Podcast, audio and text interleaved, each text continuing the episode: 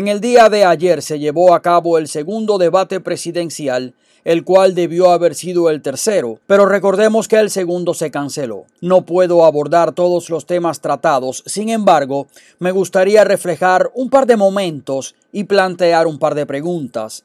¿Este debate hará cambiar la intención de los votantes? Normalmente diría que no, pero si analizamos lo dicho por el candidato Biden casi al final del debate, y los votantes estaban atentos, creo que algunos de ellos no ideologizados y más pragmáticos estarán pensando si Biden es su candidato, a no ser que ya hayan votado.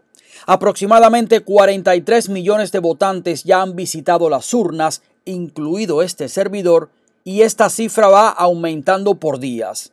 Y cuando hablo del cambio de candidato me refiero a la revelación gigantesca del plan de Biden para la industria petrolera, más bien para el cambio climático y la creación de empleos. Y Trump, esta vez inteligentemente, aplicó la frase atribuida a Napoleón Bonaparte, nunca interrumpas a tu enemigo cuando está cometiendo un error. Trump supo en ese momento que Biden probablemente haya perdido el importantísimo estado de Pensilvania, pero no solo en Pensilvania, el cual es un battleground state o estado de batalla, también presumiblemente peligran para Biden estados que dependen del petróleo. Habría que ver las encuestas en el día de hoy. Resulta que cuando Trump presionó a Biden sobre su plan climático y la creación de empleos, Biden dijo que en aras de lograr una transición hacia una energía solar o de viento, retiraría los subsidios del gobierno a la industria petrolera porque esa industria, según Biden, contamina mucho y le daría los subsidios a la energía del viento y del sol. Además, Biden dijo que nunca había dicho que se oponía al fracking. Ustedes saben, este método de sacar petróleo utilizando agua a presión. Y eso no es cierto. Biden dijo en un principio que iba a acabar con el fracking, pero cuando llegó a Pennsylvania cambió la retórica. Would there be any place for fossil fuels, including coal and fracking, in a Biden administration? Y esta fue una de las muchas declaraciones de Joe Biden, sobre todo cuando era candidato en las mismas primarias demócratas, pero después, siendo el candidato oficial de su partido, también hablaba en estos términos. La periodista le preguntó, ¿Habrá lugar para combustibles fósiles, incluido carbón y fracking, en la administración Biden? Y Biden dijo, no, lo resolveremos, nos aseguraremos de que sea eliminado. Fin de la cita. Y con esto Biden se equivocó y se equivocó en grande en términos de ganar el debate. Es más, yo diría que por este pasaje Biden perdió y que él lo supo porque después lo corrigió, fue para adelante y para atrás, pero lo dicho, dicho está ya era demasiado tarde. Y digo demasiado tarde porque el tema del petróleo es muy serio aquí en los Estados Unidos. En la década de los años 70, Irán logró ponernos de rodillas durante la administración de Jimmy Carter. Por tanto, el hecho de que Estados Unidos tenga ahora independencia del petróleo y sea el país número uno productor de petróleo en el mundo, incluso que pueda exportarlo, eso es un logro tremendo.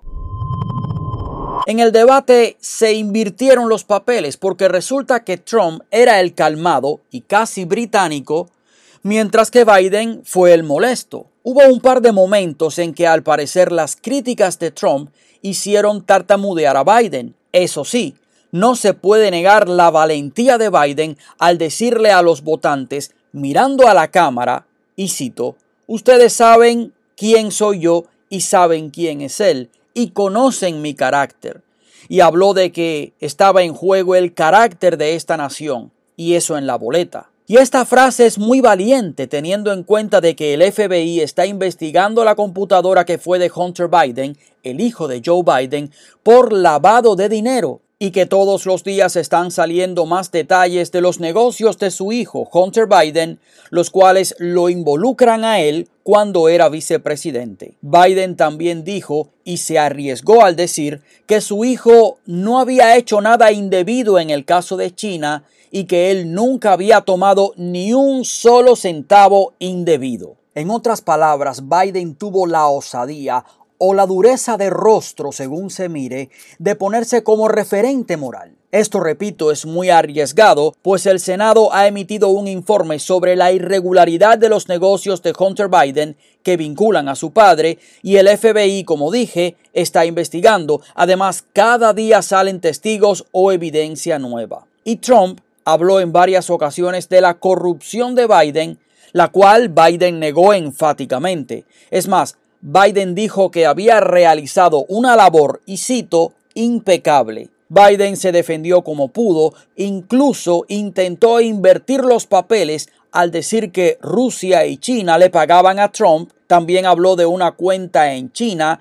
Trump enseguida salió y dijo que esa cuenta se había abierto en el año 2013 y que se había cerrado en el año 2016. Y también Trump dijo que a él no le pagaba ni Rusia ni China, y que a Biden sí. Respecto a este pago que dijo Biden a Trump de Rusia y China, no hay ninguna evidencia. Si la hubiese habido, la hubiesen utilizado en el juicio político o impeachment. En cuanto a las preguntas, estas estaban redactadas desde una perspectiva liberal. Me refiero a las preguntas de Kristen Welker, incluida la pregunta de los padres de color que temen por la vida de sus hijos. Obviamente estas preguntas estuvieron formuladas más cómodamente para Biden. La moderadora Kristen Welker interrumpió a Trump con bastante frecuencia y nunca a Biden, aunque, para ser honestos, le hizo un par de preguntas buenas a Biden. Welker llegó a decir que Trump no escuchaba a la ciencia, lo cual me llamó la atención porque como moderadora estaba emitiendo una opinión y además una opinión falsa. Y es falsa si se siguen las declaraciones del mismo Trump.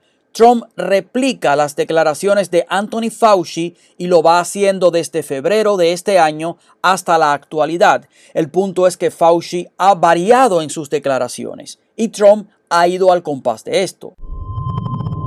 Faltan otros temas que poco a poco iré desarrollando en otros segmentos.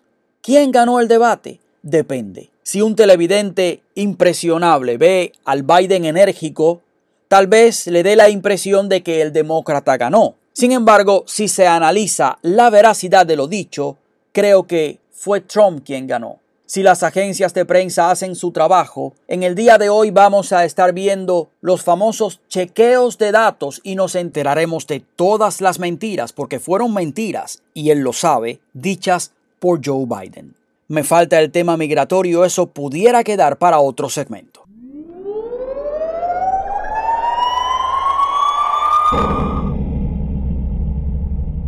Los medios de comunicación se han sacudido ante unas supuestas declaraciones del Papa Francisco sobre las uniones civiles entre homosexuales. Los progresistas y la prensa liberal están diciendo que el Papa está apoyando a los matrimonios entre homosexuales, lo cual no es cierto. Pero Analicemos lo dicho por el Papa. Primero, estas declaraciones supuestamente aparecieron en un documental del cineasta ruso Yevgeny Efiniesky llamado Francesco. Este documental todavía está en fase de exhibición en festivales, pues del 15 al 25 de octubre se exhibe en el Festival de Cine de Roma y a partir del 25 de octubre se exhibirá en los Estados Unidos. Quiere decir que el documental ha sido visto por relativamente pocas personas, al menos de esta parte del Atlántico. ¿Qué se le atribuye al Papa Francisco? Según así prensa, el Papa dijo, y cito, las personas homosexuales tienen derecho a estar en familia, son hijos de Dios, tienen derecho a una familia. No se puede echar de la familia a nadie ni hacer la vida imposible por eso. Lo que tenemos que hacer es una ley de convivencia civil. Tienen derecho a estar cubiertos legalmente. Yo defendí eso. Fin de la cita. El Papa aparentemente no dijo que los homosexuales tienen derecho a formar una familia, sino a pertenecer a una familia. En este punto, cada persona, sea homosexual o no, nace y proviene de una familia. El Papa también está diciendo que no se puede echar a nadie de la familia y aquí tiene razón. El Papa no está diciendo que los padres justifiquen o festejen el proceder de los hijos homosexuales, sus prácticas homosexuales, sino que los amen. El Papa también está diciendo que esos homosexuales en la familia no deberían ser maltratados. O sea, dice el Papa que no podemos hacerles la vida imposible. Y aquí viene la frase del conflicto, y cito, lo que tenemos que hacer es una ley de convivencia civil. Tienen derecho a estar cubiertos legalmente.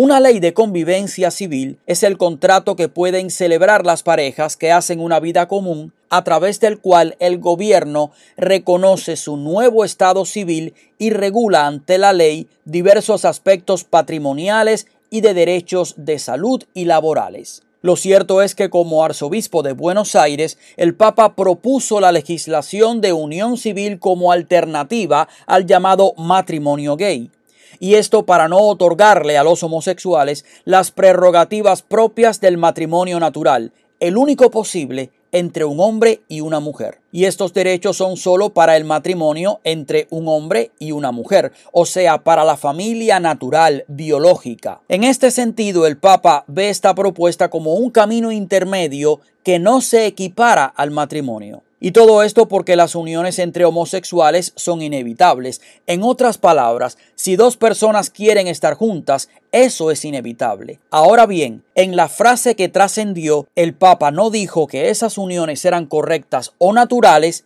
como parte de la sexualidad humana. El Papa al parecer no habló tanto. De hecho, en el punto 2357, el Catecismo de la Iglesia Católica dice que la tradición, en referencia a la tradición y a los textos de la Iglesia, ha declarado siempre que los actos homosexuales son intrínsecamente desordenados y continúa el catecismo en el mismo numeral, el 2357, respecto a los actos homosexuales. Y cito, son contrarios a la ley natural, cierran el acto sexual al don de la vida, no proceden de una verdadera complementariedad afectiva y sexual, no pueden recibir aprobación en ningún caso. Fin de la cita de lo que dice el Catecismo de la Iglesia Católica. Y aunque esto suene escandaloso para algunos, al decir esto, en el Catecismo, la Iglesia está siguiendo postulados médicos y científicos. ¿En qué contexto y bajo qué condiciones el Papa apoya las uniones civiles?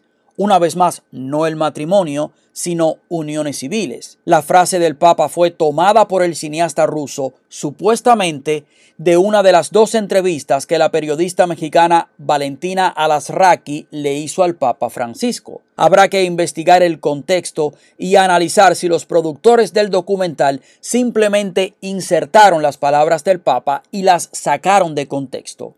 Por tanto, habría que esperar clarificaciones del Vaticano y mientras tanto no poner criterios o conceptos en la boca del Papa que él no ha dicho. Por último, lo comentado por el Santo Padre en el documental no forma parte del magisterio de la Iglesia. Para eso el Papa debe pronunciarse ex cátedra o asentarlo en una carta encíclica.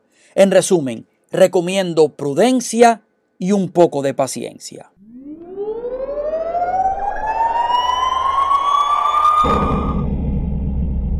Por cierto, antes de terminar este segmento, no quisiera dejar de mencionar este tema, y es que el director de inteligencia nacional John Radcliffe y el FBI están conectando una campaña de influencia iraní con correos electrónicos intimidantes, una campaña para influenciar aquí en las elecciones de los Estados Unidos, y esto con correos enviados a demócratas en los estados en batalla. Radcliffe dijo durante una conferencia de prensa este miércoles que tanto Irán como Rusia han intentado influir en los votantes de los Estados Unidos antes de las elecciones presidenciales.